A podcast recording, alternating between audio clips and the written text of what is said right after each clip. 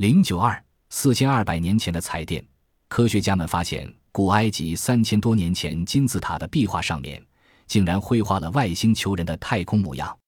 这个金字塔位于尼罗河的河堤，发掘人是科学家伊莎杜拉博士。他指出，太空船的形状犹如一个倒转了的碟，这证明了三千多年前外星人已经跟古埃及人有了接触。不过，据埃及研究专家安迪指出，伊莎杜拉的发现虽然有趣，但缺乏新意，因为很多人都知道外星人与古埃及人接触的消息。金字塔的建成便是外星人帮助的结果。胡夫金字塔是埃及最大的金字塔，在古埃及的金字塔建筑群规模最大的一座是距今约四千六百年前在开罗近郊吉萨建造的古王国时期第四王朝法老胡夫。古希腊人称之为奇阿普斯的金字塔，它内部结构极为复杂和神奇，并是以雕刻、绘画等艺术品。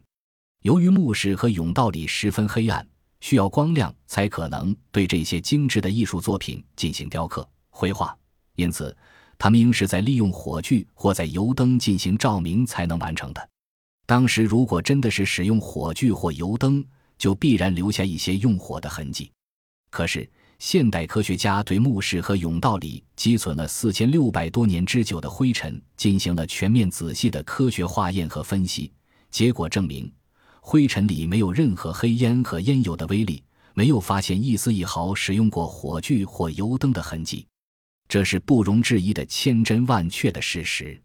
因为现代科学家利用来化验墓室和甬道里灰尘的现代化仪器是目前世界上最先进的。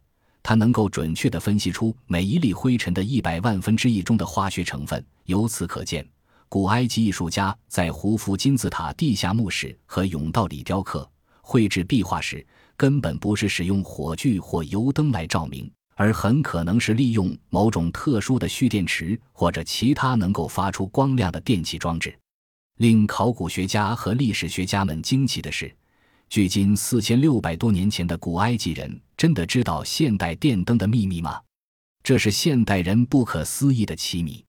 一位著名的考古学家威夏劳勒加博士在日内瓦向新闻界宣布，他在埃及尼罗河畔一座从未有人发掘的古墓中，竟然发现一台完好无损的类似彩色电视机的仪器。这台仪器与时下流行的彩电有较大区别，它只有一条线路。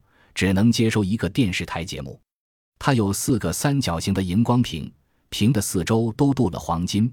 它的基件是目前最先进的金属钛制造的，质地极为坚固。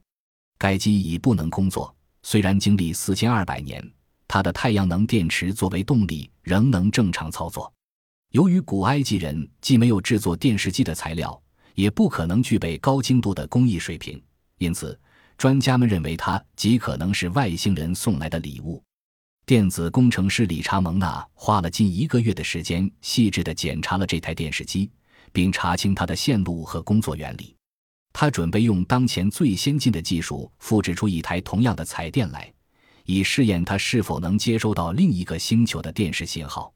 最近，考古学家保罗加博博士在埃及金字塔进行内部设计技术研究时。发现塔内密藏有一具冰封的物件，探测仪器显示物件内有心跳频率及血压，相信它已存在五千年了。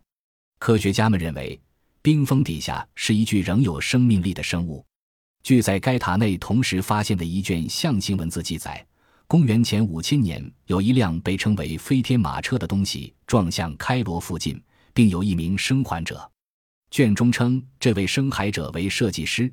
因而，考古学家们相信冰封生物就是金字塔的设计和建造者。金字塔是作为通知外太空同类前往救援的标志。但令考古学家们迷惑不解的是，那冰封生物如何制造一个如此稳固和不会溶解的冰格，而把自己藏身其中呢？为此，科学家们正在积极设法把该生物唤醒。如果成功，那就能打开外太空文明之谜了。一八九八年，埃及萨卡拉附近的一座坟墓中发现了一个带异物，这个被称为鸟状物的珍品，现在陈列在开罗古埃及文物馆里，编号为六千三百四十七。出土半个多世纪来，人们一直注意到这件奇特的东西，并对它进行了研究。这文物是木制品，保护很好，重二十九克，长十四厘米。它的鼻子长三十二厘米，翼展宽十八厘米，其形状显然是个飞行器。它的两翼平展，但尾部却是垂直的，同两翼相垂直。梅西亚博士还发现该物上有几个字：“阿蒙的礼物。”阿蒙是风神。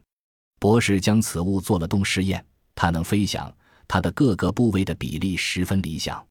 今天大家公认第六三四七号文物实际上是飞机或滑翔机的缩比模型，但它没有着陆器。